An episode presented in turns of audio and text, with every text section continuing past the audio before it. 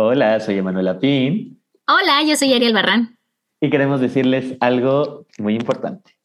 Acabamos de abrir una cuenta de PayPal por si ustedes quieren seguir aportando en este podcast. Pueden hacerlo obviamente con las reproducciones de este podcast y con compartir nuestro material, pero también pueden hacerlo dándonos una aportación monetaria. Bueno, con esta propinita ustedes están apoyando que nosotros como freelancers emprendedores de podcast sigamos haciendo este bello programa y les vamos a dejar el link en las redes sociales de Instagram y Twitter, pero también en la descripción del capítulo para que puedan ir directo y si quieren apoyarnos con algo, nos encantará y lo recibiremos gustosos. Puede ser cualquier aportación, ¿eh? No se sientan comprometidos. Nosotros lo recibiremos con mucho amor. Los queremos. Pero de preferencia 500 mil pesos. Bueno. Bye.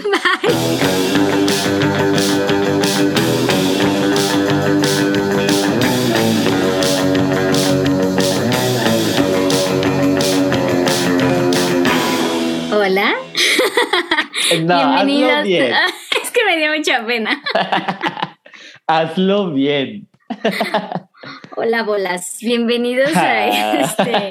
Es que así me decía, a mí sí me decía cuando estaba chiquita. Ah, Hola, bola. qué No sé si era porque estaba gorda o porque me. No, por bol- porque los bebés son como unas bolitas así, como por eso hacen cabbage patch de muñecas, porque salen Ah, de sí. una hortaliza, entonces son bolitas de hortaliza. Nunca tuve una de esas. Este, eran, este, eran caras. ¿Eran caras? Fíjate. Eran caras y siento, es que lo que yo quería era pintarlas. Ya ves que las pintaba. Ah, claro, claro. Pero como bueno. para mamás hippies. Ajá, sí. Claro. claro. Mamás hippies. Ahora Pero bueno, este, hola, ahora sí, bienvenidos a un capítulo más, un episodio más, una sesión más de su programa Bien Tranquis.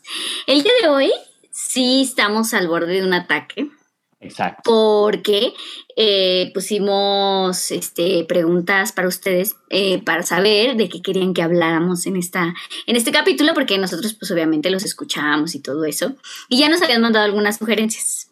Claro. Vamos a tener un capítulo muy bonito después de una sugerencia muy linda que nos mandaron, pero esta vez vamos a hablar de todo lo que englobe a la crisis, Exacto.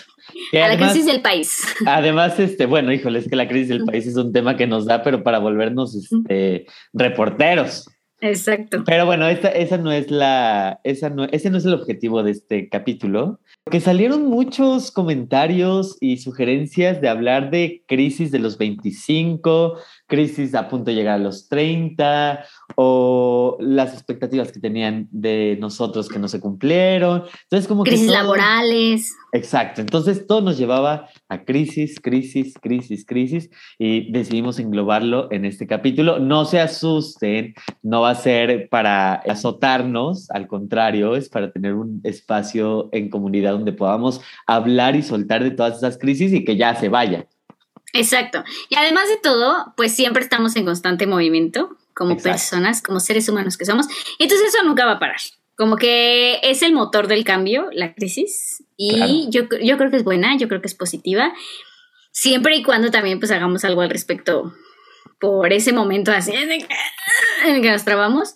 Eh, también pues obviamente queremos eh, hablar de algo que esté cercano a ustedes y a lo mejor en este momento pues lo que les llamaba la atención, además de todas las cosas sexuales que nos pusieron, este, pues era, es que uno siempre quiere exorcizar, sí, uno no. siempre quiere exorcizar. Porque también es necesario exorcizar, porque si uno se lo queda guardado, uno se tuerce. Entonces, además es bien- Está padre. Y es bien bonito encontrar empatía, ¿no? Que tú dices, ay, es que yo me sentí así el otro día, ay, yo también.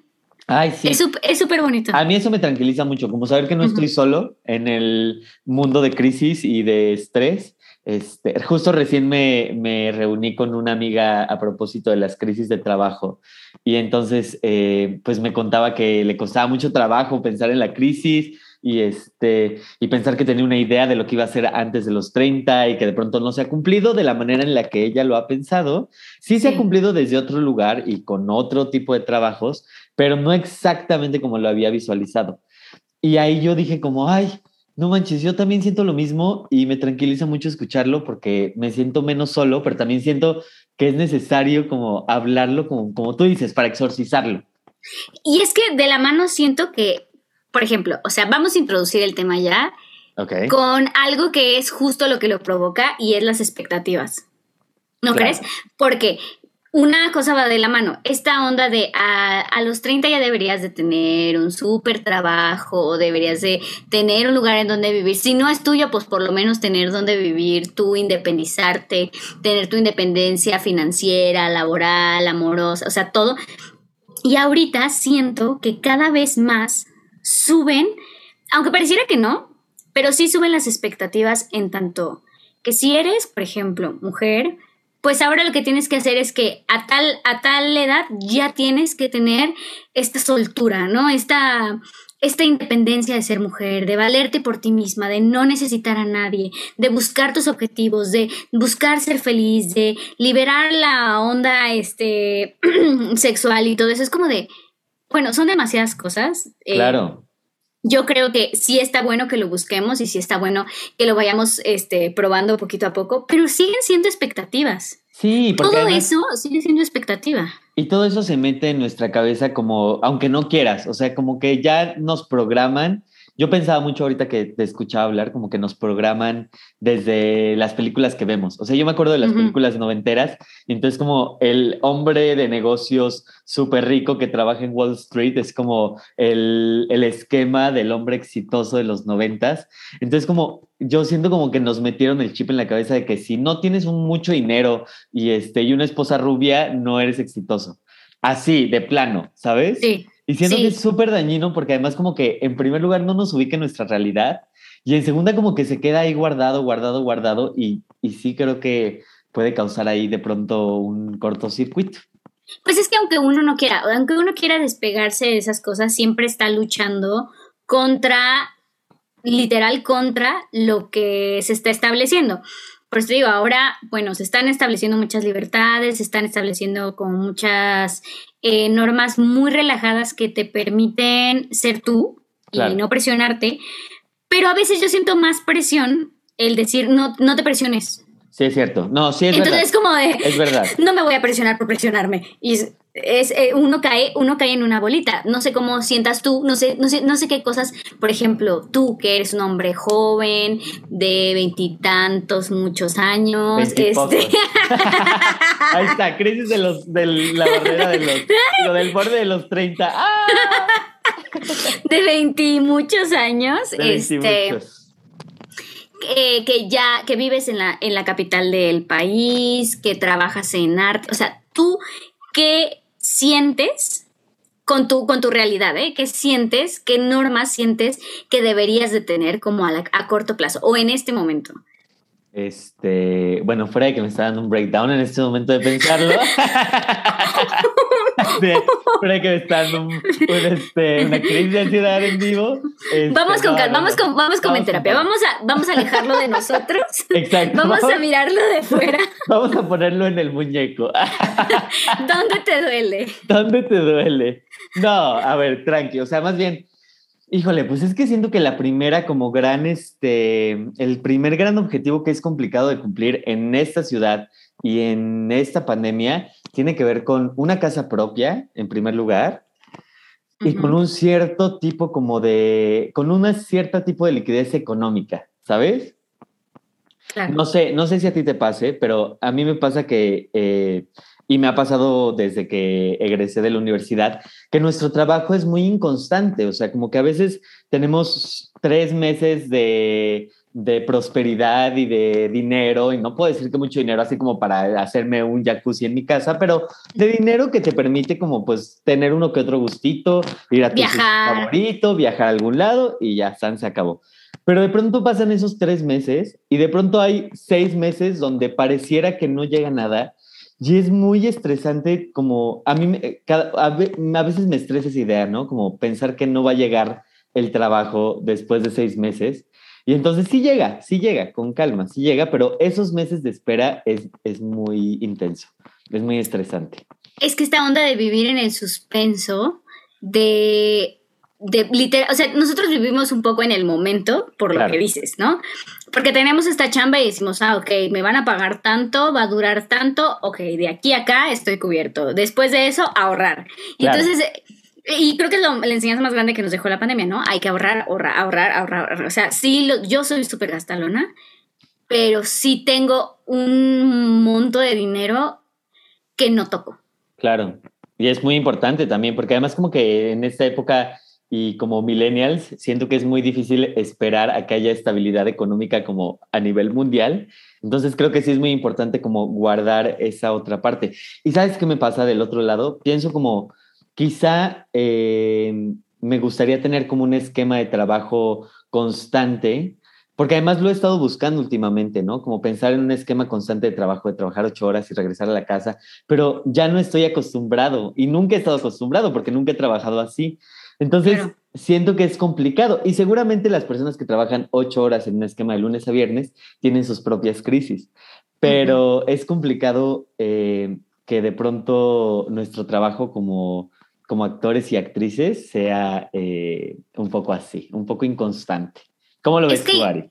Sí, sí, totalmente. O sea, hay cosas que eh, hay cosas que nos hermanan con las personas que tienen un trabajo regular, y lo voy a entrecomillar, porque pues en realidad nadie tiene, un, nadie tiene un trabajo asegurado, existen más bien los trabajos que son, como dices tú, de lunes a viernes, que tienen ciertas, de lunes a sábado o solo fines de semana, ¿no? O sea, como que tienen una jornada establecida y están el tipo de trabajos que tenemos nosotros, que en realidad son como súper alternativos en las que te pueden decir, es hoy y dentro de dos meses y ya. O es todos los días, todos los días, todos los días, ¿no? Entonces, bueno, o sea, creo que lo que nos hermana es que el dinero que recibimos, aún así, tenemos que depositarlo en un montón de cosas en las que están basadas nuestras expectativas. Claro, sí. Que es como dices tú, o sea, tener una casa, sí es, yo me atrevería a decir que es el sueño de todos. Tener un lugar en donde caer y saber que es tuyo y que no te lo van a quitar. Claro. Y que puedes llegar y que puedes decir, es mío, yo lo conseguí. O sea, creo que esto sí nos hermana muy cañón. Y yo esperaría que si uno tiene un trabajo con prestaciones, pues a lo mejor tiene más oportunidad de conseguirlo. Pero mi hermano tiene un trabajo con prestaciones, mi mamá tiene un trabajo con prestaciones y no lo pueden conseguir. Claro. O sea, es algo muy complicado, a menos que tengas que percibas un sueldo altísimo, que cotices durísimo, que puedas que puedas tener la libertad de endeudarte tanto tiempo. Claro. Para conseguirlo, porque las casas aquí, o sea, un departamento normal, chiquito en cualquier lugar, no cuesta menos de un millón de pesos. No, ¿De dónde, sacamos, ¿De dónde sacamos un millón de pesos? Y ¿A quién vendemos? Lo, más loco es como yo he tenido como esta plática con mi mamá, ¿sabes? Como durante todo el trayecto. Economista. De 20, exactamente, ella economista, ella como un poco más eh, ordenada con su dinero. Y ella como que me dice como, pues es muy fácil, como, este, hace de un, eh, de un historial crediticio y tal. Y sí, o sea, entiendo como en teoría lo que me está diciendo, pero también el momento en el que ella atravesó para comprarse una casa, que fue hace 30 años, el precio de esas casas hace 30 años ya no es el mismo de ahora. Y siento que eso lo hace muy complicado, ¿sabes? También como...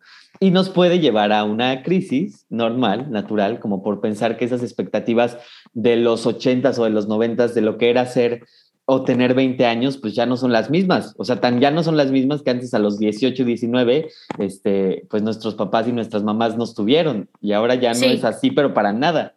No, y, fíjate que tocas otro tema importante que es ahora el decidir cuándo hacer que otra parte de tu vida empiece, ¿no? Porque pues una parte de tu vida pues es esta y sí es una otra muy distinta el tener familia. ¿No? Sí, o sea, sí es, es otra, otra vida, es otra vida distinta. ¿No te pasa a ti, Gary, que piensas en tu edad y te piensas como, ¿podría cuidar a esta edad a alguien?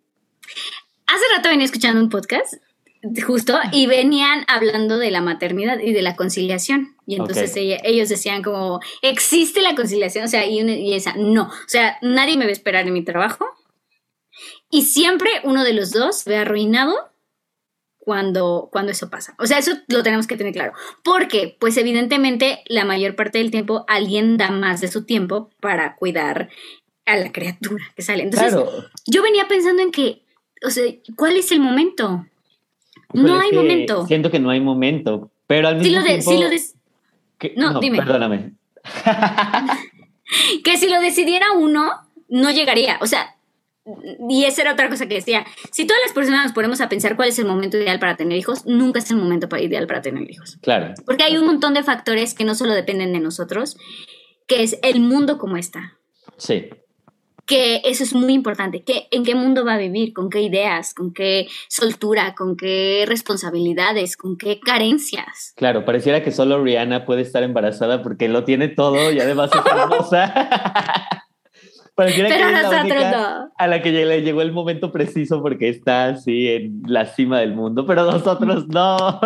Y no conocemos a Rihanna, ¿eh? no sabemos qué tipo de problemas tenga, pero... Sí, claro, claro, porque además eso, eso que acabas de decir es fundamental. Todos atravesamos crisis, todos. Y eso nos hermana también.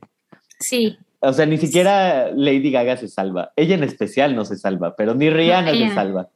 No, nadie, porque justamente nadie tiene una vida ideal. Sí, y las, o sea, yo siento que las vidas ideales no funcionan. Y si alguien siente que vive una vida ideal es porque no está viendo algo. No porque tenga que vivir en una crisis siempre, no porque tenga que estar en conflicto siempre, pero no todo es, o sea, no todo está puesto para que las cosas salgan de esa manera. O sea, sí hay que ser menos ciegos y hay que ser muy responsables ante las cosas y cuando y cuando todo esté yendo bien, pues disfrutar ese momento que está yendo bien.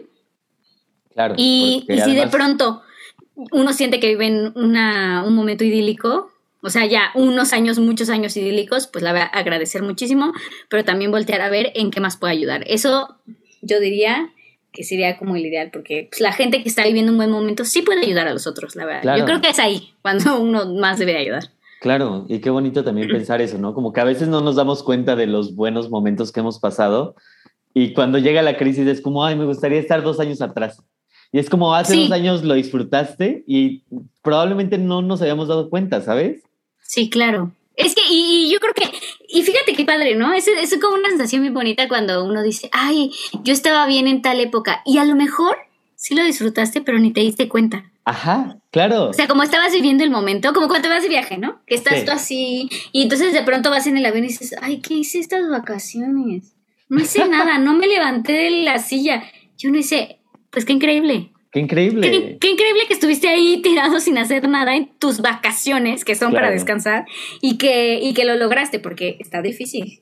Está difícil, está difícil más en estas épocas. Ahora, quiero eh, retomar, porque hay una crisis que me ha acompañado durante mis 20, que a lo mejor nuestros radioescuchas la recuerdan o se identifican con esta crisis. Pero es que no te pasa que tú ves las fotos de la secundaria, o bueno, a tus compañeros de la secundaria, eh, y todos eran unos moquitos, y todos eran igualitos, y bebitos, y sonrientes. Y ahora, 10 años después, tú eres el artista hippie, extraño, y ellos ya tienen dos hijos o un matrimonio. O no, no te pone eso como en un estado de crisis muy... ¿Sabes? que no es como que yo quiera esa vida, pero como que digo como, qué extraño que yo me siento como en otro momento del tiempo con relación a lo que veo que ellos hacen. Eh, no. eh, no. No, No, no. siem- siempre, me sentí muy extraña y muy alejada de todas las personas con las que conviví en mi, en mi adolescencia.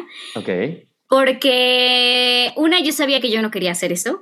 O sea, yo nunca quise dedicarme a algo normal. Yo o quería ser deportista o quería ser artista. O sea, sí, no había nada, no había nada. nada, o sea, nada se conectaba con ellos. Y en algún momento pensé en ser ingeniero industrial, pero luego vi que no era mi carrera, porque aunque me gustaba y a lo mejor podría ser buena, pues no era algo que me llamaba la atención o que me apasionara, ¿no? Claro.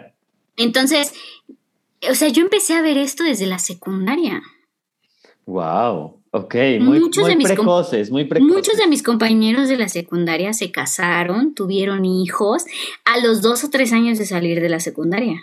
No manches. Entonces, yo todas esas personas ahora las veo y la verdad es que no las veo ni las busco porque yo salí muy traumatizada de la secundaria. Pero puedo hablarte de la prepa y pues es que hicimos una prepa de artes. Sí, claro, o sea, también es verdad que hicimos una prepa hippie donde todos siguen más o menos, todos y todas siguen en ese tenor hippie, igual que nosotros. Pero fíjate que más que yo quiera, o sea, más que yo vea sus vidas y diga como quiero una vida igual, como que me siento, y que ahora que lo pienso no está nada mal, me siento como más joven. O sea, Sí. siento que ellos tienen responsabilidades de adultos muy adultos. Y de pronto yo siento que yo estoy tarde en esas responsabilidades de adulto, porque como soy el artista, como que soy más joven como de pensamiento, es raro. Ahora, fíjate qué curioso porque le estás diciendo adulto al casarte y tener hijos. ¡Ah! Estás diciéndole adulto a eso. Cuando tenemos muchos compañeros que tuvieron hijos, dice, es que, ¿sabes qué me...? Te voy a decir qué pasa. Yo cuando conozco a alguien de mi edad, o un poco más grande, 35, pon que ya tienen un hijo de 8 años, de 9 años, etcétera, yo pienso, ahí es cuando pienso, no hay justo una edad o un momento para tener un hijo. O sea, literal, llegó, adapta, adaptas tu vida a esa responsabilidad y le chingas. O sea, no queda de otra.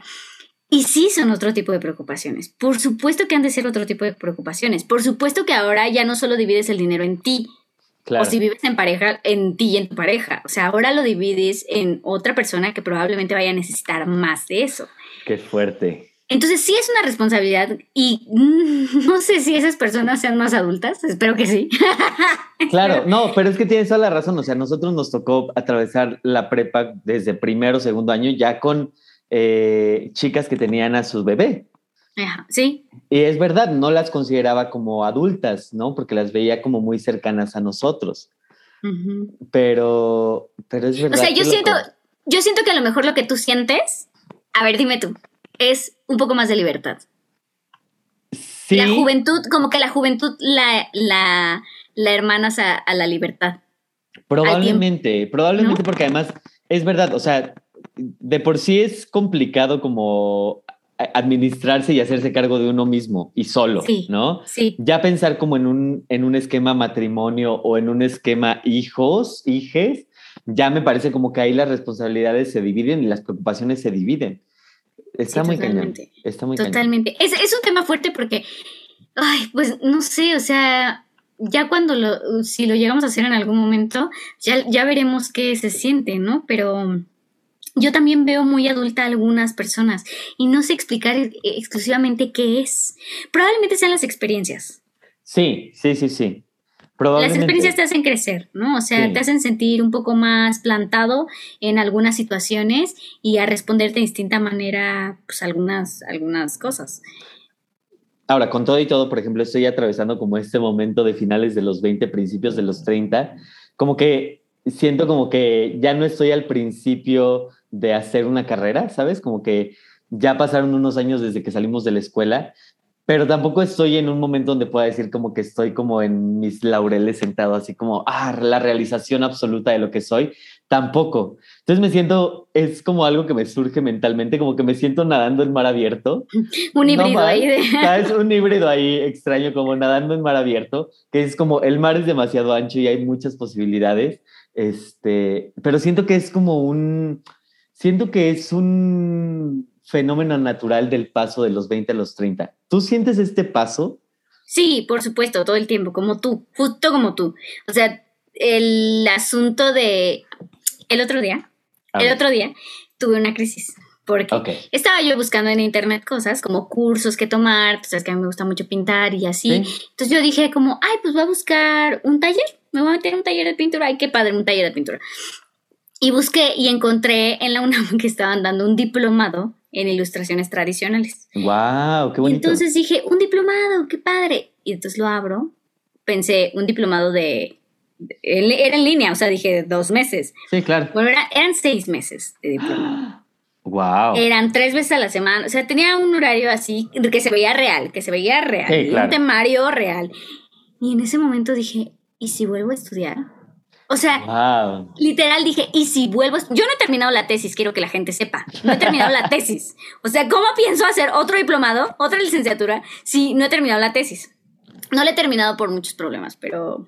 Pero luego bueno, ese es otro tema. Luego hablaremos de las deficiencias escolares. Pero este, la cosa es que en ese momento le, le, marqué a mi mamá y le dije, mamá, encontré esto, ¿qué hago? Es que mira, se fue buenísimo. Y me dijo, pues si lo vas a hacer, hazlo bien. O sea, ella siempre me lo ha dicho, desde que estudié artes, me dijo, hazlo bien. Y si lo vas a estudiar es porque le vas a dar seguimiento y porque te vas a dedicar a eso y que vas a dividir tu carrera en dos. En hacer, en actuar y en hacer lo otro. Y así de, pues es que no sé, es que me da miedo, no sé, porque además pues era una inversión de dinero, eh, de tiempo, todo. No, sí, o sea, pues era tal cual, o sea, como dar seis meses de tu vida a ese taller. Sí, bueno, fueron los 25 minutos más críticos de mi vida, porque le hablé a una amiga, le dije, oye, métete conmigo a estudiar esto que a ella también le encanta. Por favor, la, hacemos juntas, nos echamos la mano. No sé qué. Me, encanta, me dijo, sí. o sea, la convencí, todo, le doy, bueno, yo voy a revisar el registro, no sé qué. Pum, que veo que se tiene uno que postular. Y dije, bueno, no importa, me pongo a hacer cosas para postularme. Le bajo así el buscador y dice, han cerrado nuestras inscripciones. No, o sea, toda la crisis para nada. Pero te fijas cómo es que está construida mi vida. O sea, ¿Cómo es que está construido? Es justo esto que dices, que uno va así como en el, bueno, ya no estoy estudiando, ¿cómo le hago como si nadara? Exacto, no, me encanta. Ari está haciendo como si nadara. Como si nadara, porque así le hizo Emma cuando estaba hablando de su tema. Pero, pero yo nadé crawl, yo nadé ah, crawl. Ah, yo estoy en, eh, como en mariposita. Este, Mariposita, mitad perrito. Ranita, como ranita. es ranita, ranita. este, o sea, como que yo voy así diciendo, claro, pues es que estudiar ahorita, pues no, no se puede porque hay que trabajar. Y luego pienso, claro, es que trabajar, bueno, tampoco es que tenga tanto trabajo. Entonces, ¿qué voy a hacer? O sea, todo el tiempo es esta dualidad entre si me dedico a otra cosa que me dé más dinero o mejor le meto a esto o de pronto me salen cosas y pues hay que priorizar. claro. Eh, eh, tienes razón, estamos como en el profesionalismo, ¿no? Como en llegar al profesionalismo. ¿Ya estudiaste? Ya sabes cosas. Exacto. Ahora tienes que profesionalizarte. Exactamente. Yo también siento como que estamos como en esa mitad del camino y me ha pasado que hay personas a los 30 o personas que ya atravesaron este camino, ¿sabes? Que ya tienen más de 30 o 40 y te dicen como los 30 son como la edad de la realización, donde, donde te sientes más guapo que nunca y donde te sientes como más realizado que nunca. Pero los años anteriores, ¿qué pasa? O sea, ¿Los años anteriores van a ser de crisis o qué? Quiero que me expliquen como bien, ¿sabes? No, todo es igual. Y todo, o sea, yo creo que todo es igual. A mí me choca muchísimo la gente que te dice, ay, es que estás en los 20. Uy, sí, yo también odio eso. Así como... Es como de, o sea, da igual, tú también estuviste en mi lugar y te aseguro que tu vida no está siendo mejor que la mía. Exacto. en este momento. O te dicen como, uy, estás súper chavo. No, te falta mucho para entenderlo. ¿Sabes? Y es como, pues explícamelo. A ver, dímelo. A ver, Dame, un, spoiler. Dame un ya spoiler. tienes el hilo negro de cómo se debe vivir. A ver, dame un spoiler. Dime cuándo se acaba. ¿En junio? Ok, en junio, entonces me relajo. Pero dime cuándo. Dame una fecha. Exacto. Me meto a mi cama de aquí a junio y ya, en junio me levanto. Ya, ahí acabo. Y entonces ya tenemos una conversación de adultos tú y yo. Exacto. No, eh, sí, es, es complicado. Claro, es que cuando nosotros vemos, por ejemplo, ¿te acuerdas que una vez nos preguntaban personas de, oigan, ustedes cómo le hicieron para entrar al CUT? ¿Cómo se prepararon así? Un poco nosotros los vimos también con este paternalismo de, ay, es que están saliendo de la prepa, ay, es que se les hace súper difícil, cuando todo es un engaño y vivimos en una realidad alterada. O sea, como que... Sí, como si ya tuviéramos la verdad de las cosas. Ajá, y nosotros le dijimos, no, o sea, prácticamente les dijimos, yo me acuerdo muy bien que les dijimos, pues no te esfuerces demasiado, tú dalo, diviértete. Y en ese momento uno no puede hacer eso. uno da lo último, lo último por lo que quiere, por alcanzar el sueño. Entonces, también nosotros fuimos ese tipo de personas paternalistas que dijeron, ay, los de 15. Ahora, sí siento que generacionalmente hemos cambiado como millennials y espero, espero que sea verdad. Esa es mi teoría y mi monólogo que tengo, tú bien sabes, Ari, que trata como de eso, como de pensarnos como generación y cómo nuestro pensamiento ha cambiado, que tiene sus pros y tiene sus contras, pero sí creo que tiene un pro que no buscamos ser como aleccionadores con las generaciones más jóvenes. Yo no quiero aleccionar a los morros y morritas de 18 años. Quiero que se la pasen bien, sobre todo en este mundo que ha cambiado tanto. Y siento que las generaciones un poco más arriba de nosotros fueron un poco aleccionadoras. Sí, yo también creo que nosotros queremos que ya nadie sufra ni que pase por las mismas dolencias en cuanto a la educación, por ejemplo, hablando de eso, de la escuela. Claro. Eh, o del aprendizaje. Eh, esto que nosotros comentábamos el otro día de, bueno, es que nosotros a lo mejor aprendimos a hacer teatro todavía de la vieja escuela cuando sabemos que existe una manera mucho más amable, divertida y apasionante para hacerlo, ¿no? Claro. evidentemente, evidentemente sí, yo también creo que nuestra generación se está preocupando un poquito más por hacerlo un poquito mucho, por hacerlo este, amable, accesible, divertido, eh, de como darte el chance, eso, eso me gusta mucho de, de, esta generación, que justo nos estamos dando el chance de hacer muchas cosas. Claro y de no sentirnos estúpidos, ¿no? Porque no sabemos resolver algo. No, porque además justo como que siento que yo, a mí me daba mucho miedo antes como eso, como verme estúpido ante los demás, ¿sabes? Como verme como que no podía hacerlo sabes, como yo solito. Entonces, como que siento que hemos como encontrado nuevas herramientas, entre ellas el Internet, que a veces puede ser muy útil, como para ayudarnos, ¿sabes? Bueno, ahora seguro las madres millennials pueden googlearlo todo, que es algo que no pudieron hacer nuestras mamás. Sí, oye. Entonces, pues ahí habrá algún pro, seguro. Espero que haya algún pro. Es momento. ¿De qué? Del bote, de las preguntas. Del cha-cha-cha. Indiscretas. Ahí le dije bote en vez de bowl. ah, bueno, es en español eso. Es en español, es mi, ejercicio de no hablar con palabras exacto, en exacto, porque sí lo estamos practicando. El tazón, el tazón de las preguntas indiscretas. Ay, me tocó uno mío. Híjole, creo que ya te están tocando puros tuyos. Es que no habían salido casi los míos salieron. Ay. qué horror, ¿por qué me hice esto? A ver, Ay, a tengo que responder. Y ahorita que estamos hablando de crisis viene muy al... Muy ad hoc. A ver. Dice, ¿cuál es el sentimiento más fuerte que has tenido por alguien y por qué situación? Tras, ok, ¿cuál es el sentimiento más fuerte? ¿Te refieres fuerte como intenso que has tenido por alguien? Sí, sí, como intenso. La verdad es que lo recuerdo muy bien porque siento que fue un trauma y que nunca más lo quiero volver a sentir. Okay. Pero la vez que me terminó mi novio de muchos años, o sea que yo estaba parada en un parque y me tenía que ir a mi casa Ay, Dios mío.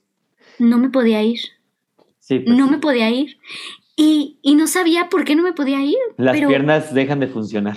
Pero sentía que, o sea, sentía como si se me arrancara un pedazo de mí, así horrible, y decía, es que si me voy, ¿qué va a pasar? O sea, ¿qué voy a hacer de ida? Claro que cuando lo logré, dije, ah, bueno, no está pasando nada, ¿no? O sea, solo estoy yendo a mi casa. Claro, claro, pero muy triste, era como algo que pensabas que no ibas a poder hacer simplemente. Pero ¿qué tal esto? Este, bueno, además esa fue una relación muy tormentosa, pero me refiero a que, ¿qué tal este sentimiento de si me voy en este momento, las cosas van a ser diferentes? En el momento en el que yo dé un paso para el otro lado, las cosas van a ser diferentes. ¿Qué tal? ¿Qué tal sentir eso? Qué fuerte. A los 21, creo que a los, a los 21, creo. No, está muy cañón, está muy cañón. Está muy intenso porque además uno lo siente así. O sea, ni siquiera, como tú dices, quizá visto a la distancia dices, como no iba a pasar nada, ¿no? Llegué aquí, ya estoy bien, estoy este, en otra relación, lo que sea. Pero en ese momento cuesta tanto y es tan difícil y uno lo dimensiona a, a ese lugar, o sea, hasta ese lugar, ¿sabes? Y, ahora de, exacto, y ahora de, retrospectiva, como que sé que sí, pudo, podía haber sido por el amor que le tenía, por a lo mejor el dolor que me causó ese momento, em, lo que quieras, pero nada como el sentir que algo va a cambiar radicalmente, o sea, que mi vida va a dejar de ser de esa manera, que supongo que sucede también con las muertes, ¿no?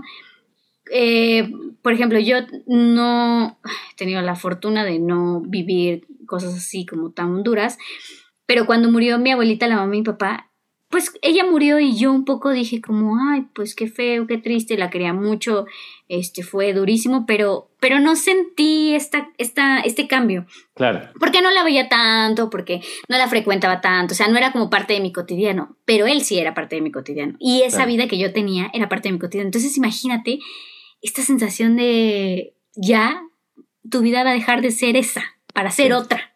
y vas a tener que hacer otras cosas. Porque sí, a veces uno configura toda su vida, y más cuando uno está joven, uno sí configura su vida a los otros. Claro. sí, o, a, tu familia. hay gente que es muy familiar, por ejemplo, y que lo configura a su familia, y hay gente que lo configura a sus parejas, por ejemplo. Claro, claro, claro. Y además es complicado como, pienso como hay una cosa como de sentirse muy solo y como muy desolado, pensando en que has configurado ya sea con tu familia o con tu pareja el mundo. Entonces, como sentirte solo es, pues, pues no sé, es muy fuerte, es muy fuerte. Es muy, pues es el sentimiento más fuerte que he tenido, que habla también de las crisis. Claro.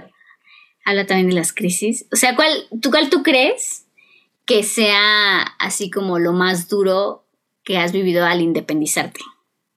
Eh, yo creo Fíjate que cuando me independicé, considero que pues estaba morrito, o sea, tenía 18 años y como que no me causó miedo ni tristeza, al contrario, yo me sentía muy feliz y muy libre y podía hacer lo que quisiera, eh, llegar tarde, y, o sea, como que fue un momento muy gozoso en e-, esos primeros años. Claro, esto lo voy a entrecomillar, independizarme, porque los primeros años que viví solo fue porque estaba cerca de la universidad, entonces tenía que estar en un departamento cerca y mi mamá todavía me pagaba la renta y tal, ¿no? Y le hacía unos deliciosos guisados semanales. Ah, pero esa que tía, Manuel llevaba en toppers y que todo el mundo le tenía envidia Obvio. porque Manuel comía delicioso mientras nosotros comíamos atún. Las enchiladas más ricas que yo Uf. llevaba en mi topercito. Además, Uf. me enviaban mis toppers así. Cinco, Ajá. bueno, eran los cinco toppers y entonces los congelaba y entonces los Sí. iba sacando cada noche para llevarlos a la escuela. Cada Uf, noche, cada noche. Eso, eso, mira, yo te lo envidio. Mi mamá sí me hacía de comer, pero no, no yo no llevaba ese topper. Es yo no sí llevaba me ese daban, topper. sí me daban este, guisados muy, este, muy acá, ¿verdad? Uy, y, y arroz, te mandaban así arroz. Es que lo que hubiera dado yo por un arroz, yo comía atún. Ah, bueno, pero espérate, ese no fue mi momento de crisis. O sea, te digo que Ah, esos sí, años fueron como muy tranqui, muy chill, muy luminosos, tal. Siento que el- la primera crisis que viví real, como viviendo ya lejos de mi casa y además como eh, poniendo mi dinero, fue cuando se me acabó a fin de año. Así en ¿El un- dinero? El dinero. En noviembre, pon tú, a finales de noviembre, se me acabó el dinero. Entonces, como que, justo porque yo no ahorraba, entonces como que todo diciembre me quedé sin dinero. Pero me daba mucha pena pedirle a mi mamá porque yo sentía como que había fracasado. O sea, como que yo decía como, ¿por qué me quedé sin dinero? O sea, como, ¿por qué no me organicé bien? Entonces, como que seguro mi mamá me vio muy triste o me vio como muy bajoneado en ese tiempo y me dijo así como, a ver, ¿qué tienes? Este, ¿Estás bien? ¿Necesitas dinero? Y yo así como, sí, sí, necesito dinero. Y me dijo así como, a ver, ¿y por qué no me pides? Y yo, ay, pues es que siento que fracasé. Entonces, como que siento que ese fue como el momento de mayor crisis como que he tenido. Porque además, pues sí, o sea, como siento que le- a mí me pasó que me salí de mi casa y entonces dije como ya, me voy a desprender totalmente como de el vínculo monetario, no del familiar, pero del monetario, porque eso me hacía sentir grande, ¿sabes? Sí. Entonces como que hubo algo en mi ego que, que se rompió ahí en ese momento, pero que también ya con el tiempo y con los años, pues no me ha vuelto a pasar, o no tan grave, porque sí de pronto me ha pasado así que no me pagan quizás así en agosto y me tienen que pagar, este, y va a llegar el pago hasta septiembre, pero mi mamá mientras me presta, ¿sabes? Y ya se lo Ajá. regreso después. Entonces siento que es como un equilibrio, siento que es como un equilibrio ahí, este, que a mí me costó. Fue el momento de mayor crisis cuando recién me salí de mi casa.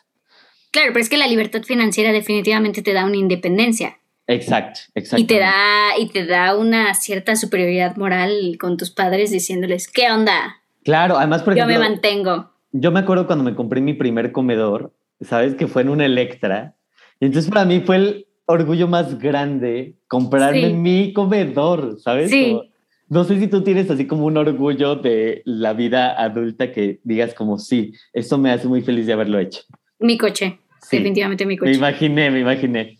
Es que, es que yo, es que yo sufría mucho, sufría mucho por vivir tan lejos, pues tú sabes, hasta acá, hasta el sur, es como difícil, además, ya ves que hablamos de esto, de que se puso de pronto el, el- el- la capital como súper pesada y nosotros salíamos muy tarde. Yo tenía miedo todo el tiempo y entonces me, eh, muchos, muchos taxis, o sea, era mucho taxi, mucho Claro. taxi y mucho tiempo perdido y mucha espalda dolorida de cargar miles de cosas. Y entonces yo dije, pues voy a juntar y me voy a comprar un coche. Y no sabía que era posible.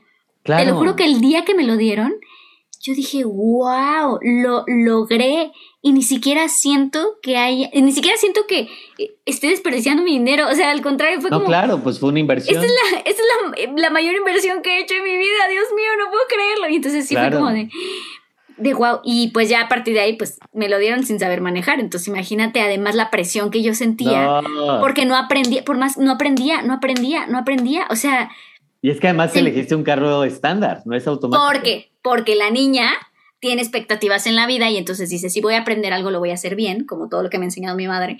Y dije, pues tengo que aprender a, a manejar estándar. Claro, claro. Ya manejando estándar, pues ya manejo todo. Ya manejo el mundo. Y pues claro, crisis, crisis, porque no podía yo arrancar el coche, no se me paraba, no podía manejar, ese, se- no lo estampé nunca, de eso ya fue cuando aprendí a manejar, pero, Pero en ese momento no. pero por una tontería, exacto. Pero en ese momento no, como que lo cuidaba mucho y lo respetaba mucho. Y, y yo gritaba, ¿no? Porque mi mamá sí me acompañaba para enseñarme a manejar y yo gritaba y gritaba. Y un día me dijo, cállate ya. Ya no hables, ya no respondas, cállate. Guau. Y ese día yo me callé y ese día aprendí a manejar. El día No que yo manches. me callé, aprendí a manejar. Así te lo juro. ¡Qué fuerte! Y se acabó la crisis. O sea, ya fue libertad, emoción. Wow. Ahora, a mí me pasó completamente distinto como en esta crisis de aprender a manejar, porque mi mamá desconfiaba mucho de mí. Entonces, como aprendí a manejar con su carro, que ya conté que lo ah, sí, que lo chocó con la...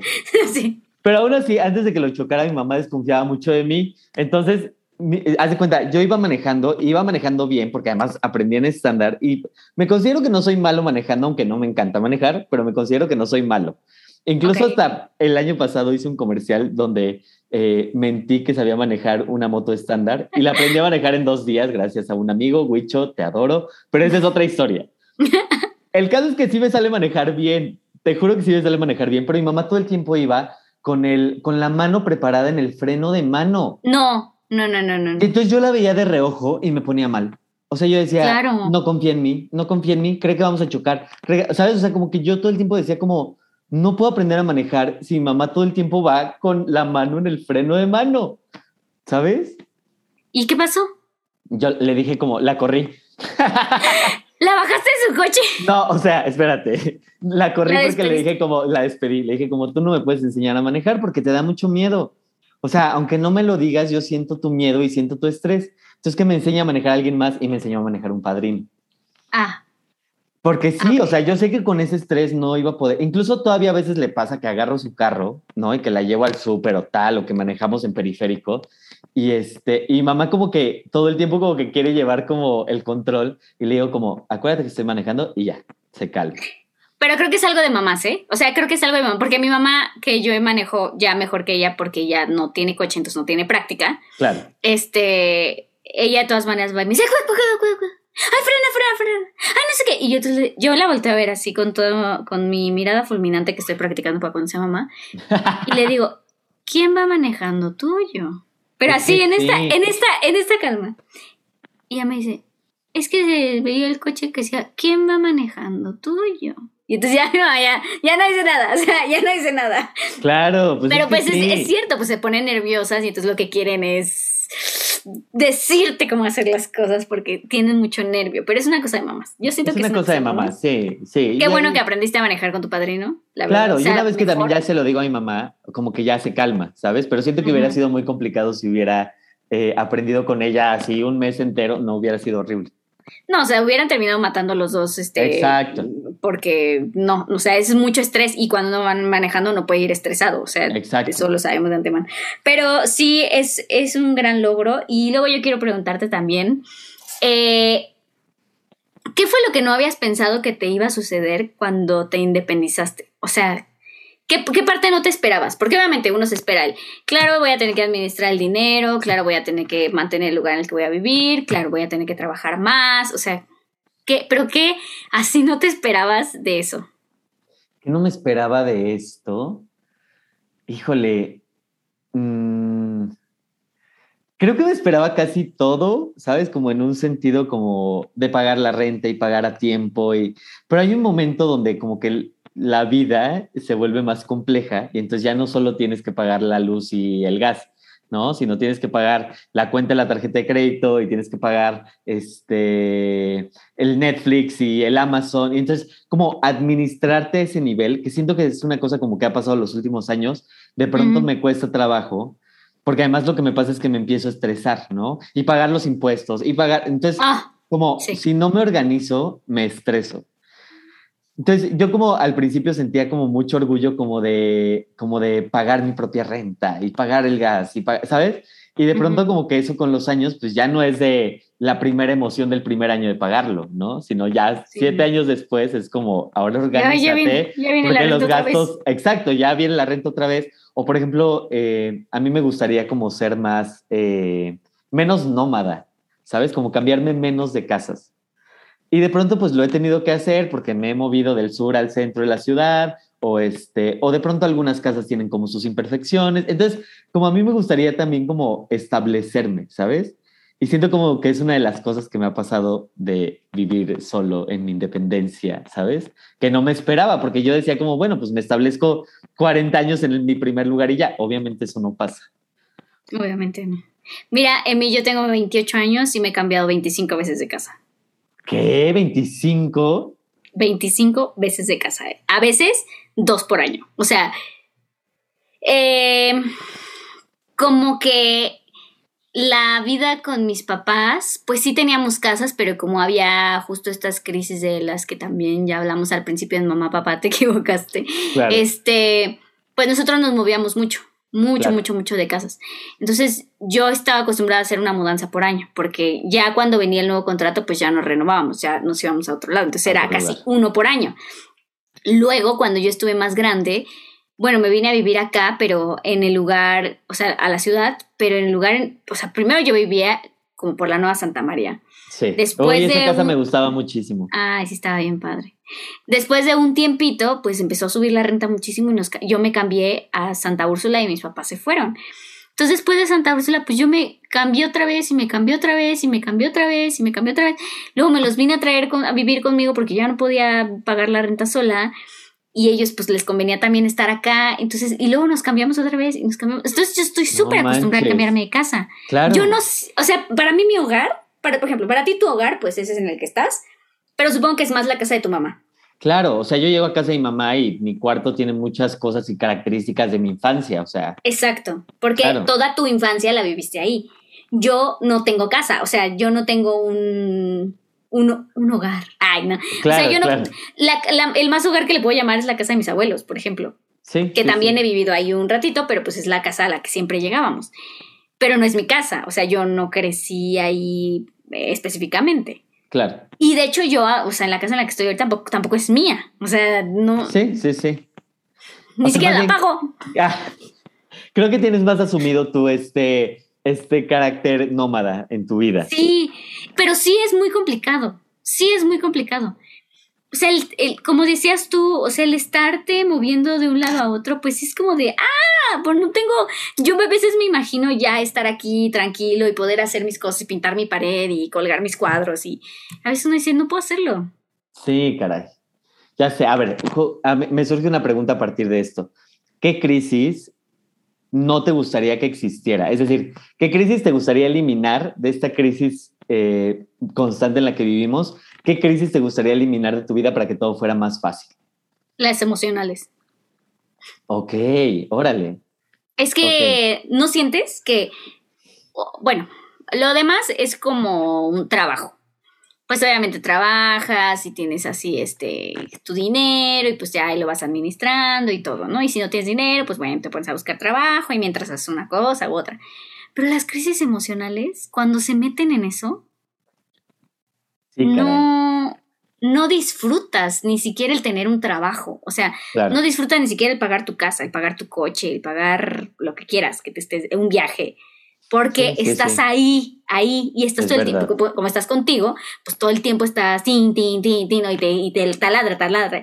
Entonces, yo las crisis emocionales no las llevo tan bien, no tengo tantas, afortunadamente, pero cuando llegan son así de, Dios mío, Demoledoras. ¿qué? Claro. Y te, y te digo, afortunadamente somos unas personas sanas de, de mente, no porque las demás personas no, pero me sí, no, pero de pronto hay personas que les cuesta mucho más trabajo lidiar con esas crisis o son mucho más extendidas. Exacto. O que nosotros, por ejemplo, tenemos. Ay, es que se me olvidó cómo está. Tenemos un poco más de. Ay, es que no sé cómo se dice. sí, un poco más de fortuna en no caer tanto en en situaciones peligrosas para poder entrar. Es que también uno las busca a veces, ¿no? Claro, claro. O sea, nosotros somos como muy tranquilos, como muy zen. Y también no dejamos que nos pase mucho. Guardaditos en nuestra casita, mira, a las nueve de la noche ya estamos viendo nuestro capítulo de Grey's Anatomy, en las sábanas, ya. Y ya. Entonces, afortunadamente, nosotros tampoco buscamos el, el hilo negro del asunto. Exacto.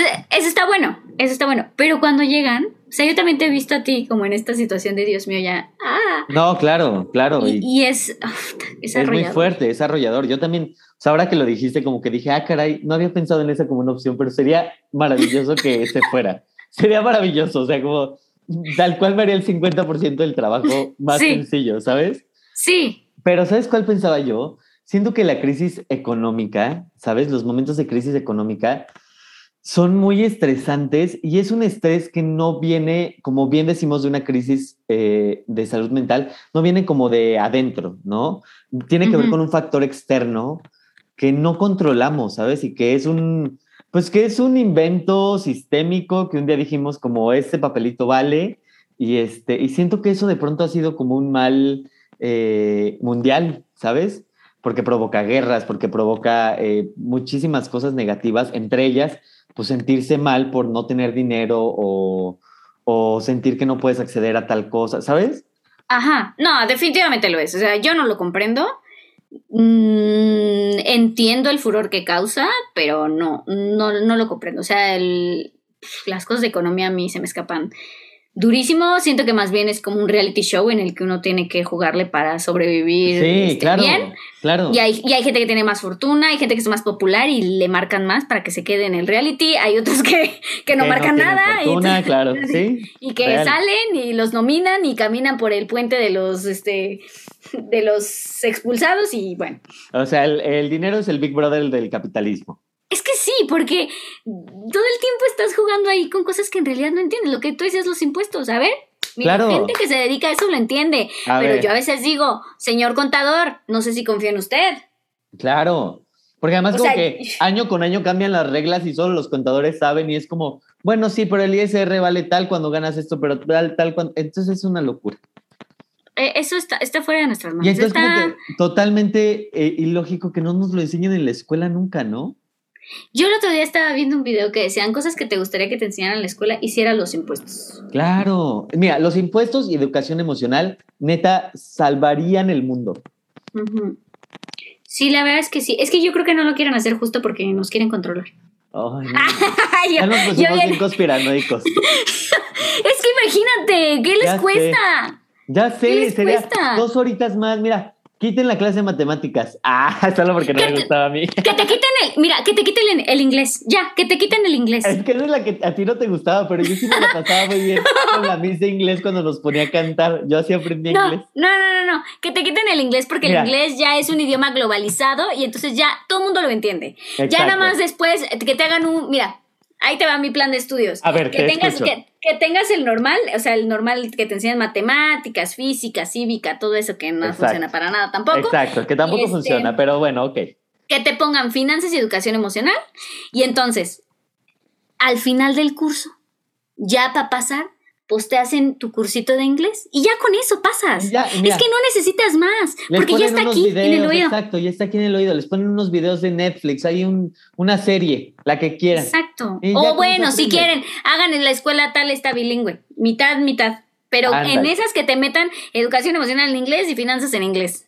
Y ya, ahí está. Y ya, ahí está. Me gusta tu plan de estudios, ¿eh? Me gusta tu plan de estudios. Es que sí es muy necesario. O sea, sí son materias, materias que sí se necesitan para la vida. ¿Qué piensan del chambing?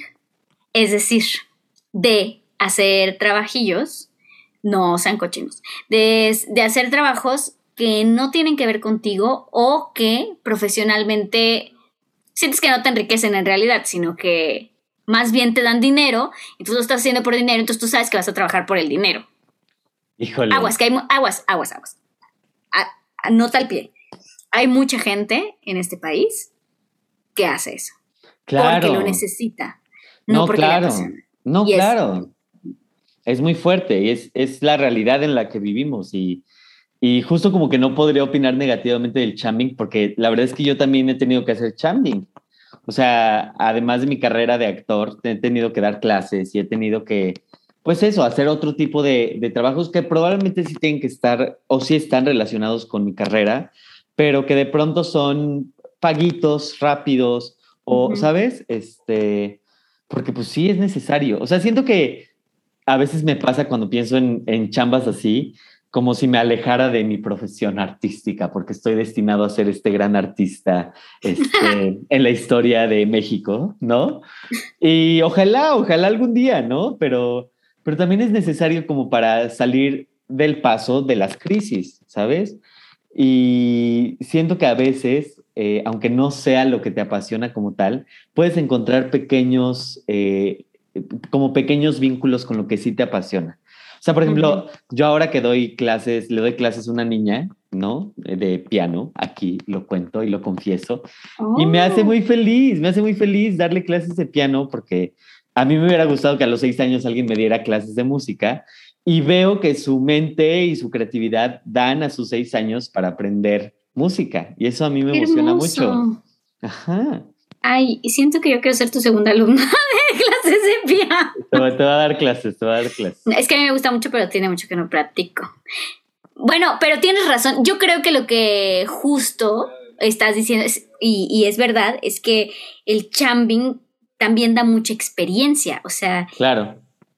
Te hace crecer como en otras áreas que no, que no habías pensado, ¿no? Por ejemplo, yo trabajé en Kitsania dos semanas, pero trabajé ahí que trabajé en un call center. Eh, eh, ¿Tú, ¿Tú qué trabajos has tenido así que dices? es que te digo que yo estoy muy desacostumbrado de trabajos, entre comillas, regulares o normales, pero mi primer trabajo a los 16 años, en verano, fue en un restaurante que era una pozolería y tal cual duré mm. dos semanas porque yo ponía el servicio. Entonces es una chinga poner el servicio cada vez que alguien llega. Ni me acuerdo si se llama así, no me acuerdo si se llama servicio como tal. Que le pones el mantel y pones, Ajá, pones el este, mantel los platos. servilletas, cubiertos y ya, ¿no? Y le dejas qué el buena Onda. Pero pasas ocho horas haciendo eso y pasas todo el tiempo parado y me acuerdo que las piernas, bueno, pero me así me palpitaban de estar parado todo el día. Sí, es que realmente los trabajos que son así como de tan, eh, tan inmediatos son muy cansados porque todo el tiempo tu energía debe de estar como en un cierto punto, ¿no? Exactamente. Eh, eh, sí, sí, está, híjole, a mí el chambing, yo no sé qué pienso del chambing, o sea, creo que eso que, que da experiencia que puedes decir, no, yo una vez trabajé en un table eh, repartiendo los folletos. imagínate. repartiendo folletos, así, repartiendo folletos. Ay, afuerita, afuerita. Boleándole los zapatos a las chavas. No, este, no, me refiero a que tienes ahí, pues, un, un algo que contar. Claro. Pero en el momento en el que lo estás viviendo, sobre todo cuando es algo que no te gusta y tú sueñas con hacer otra cosa, yo me salí de Kitsania porque sentía que mi vida se estaba consumiendo en, dolor, y así, en dolor y, tristeza. Yo decía, ¿por qué no estoy trabajando de actriz? Sí, a esto me dedico. ¿Por qué no tengo trabajo de actriz? ¿Por qué estoy viniendo con unos mocosos horribles? Disculpen ustedes. Este. Pero sí es cierto. Es que eran muy crueles, eran muy crueles, porque como el parque está hecho para ellos, ellos son crueles y son duros contigo. Y como yo soy chiquita, imagínate cuánto crueles fueron conmigo. Claro. No, que eran más altos que yo. O sea, Ay.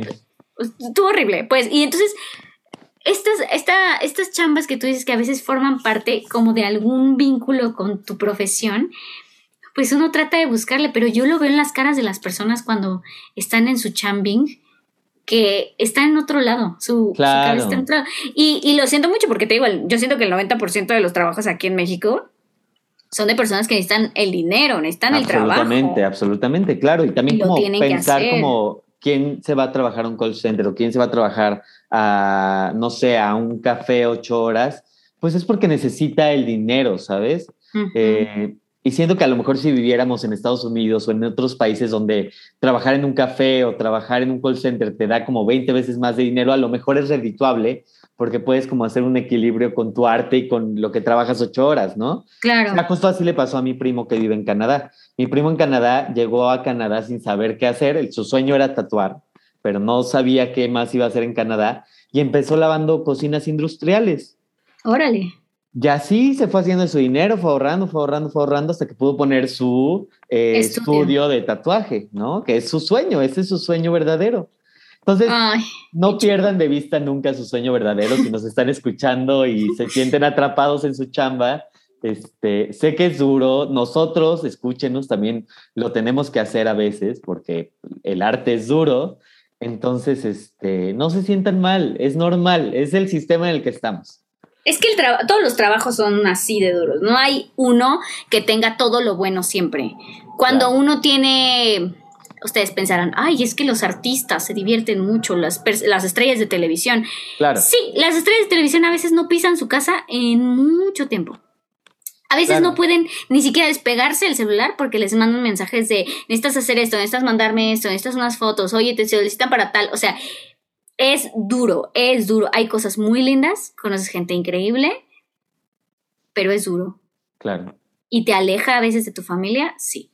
Porque además, mientras ustedes están viendo el teatro, nosotros estamos este, trabajando. Trabajando. Claro, que a veces. Ustedes van al teatro con su familia, exacto, nosotros estamos trabajando. Claro, y que pasen los días en los que descansa la gente, ¿no? Pero nosotros no descansamos porque estamos en el teatro. Todo tiene sus pros y sus contras. Todo tiene sus pros y sus contras. Yo creo que lo importante sí es justo tratar de mediar las crisis, o sea, así como una primera conclusión, como tratar de mediar las crisis para que no nos apabullen. Eh, creo que nosotros lo repetimos mucho, hay que, hay que tener salud mental ante todo. Este, pero sí van a ser cosas que no se van a acabar nunca. O sea, las personas que tienen 40 años y que les dicen a las personas de 20, ay, es que tienes 20, váyanse a comerse una paleta a otro lado, porque... Exacto, porque aquí no. aquí no. Váyanse a comer un tamal a Oaxaca y... Y regresan con mejor ánimo. Y regresan con mejor ánimo después de haber... Y con un mejor consejo. Y con un spoiler, por favor, de lo que va a suceder Exactamente. Con el hilo negro de los 40 años, por favor. Ahora, yo te iba a decir, como ya eh, concluyendo este episodio, eh, ¿qué consejo le darías tú a alguien que está viviendo una crisis? Ay, pues te empecé diciendo tengo miedo de este capítulo porque ayer me fue muy mal. Este, no sé. Em, no sé, no, no, tengo, miren, yo no tengo consejos para ustedes en este momento porque me siento mal. Les diría, este, duérmanse, duérmanse un rato. duérmanse a ver si se mueren. No, no, es cierto. No, no es cierto. Ok, eh, no escuchen a Ari, no escuchen a Ari.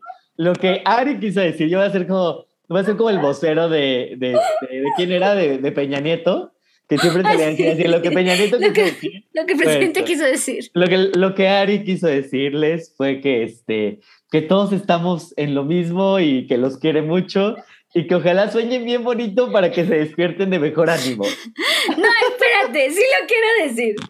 Es que, es que dormir, dormir, baja las vibraciones del cerebro.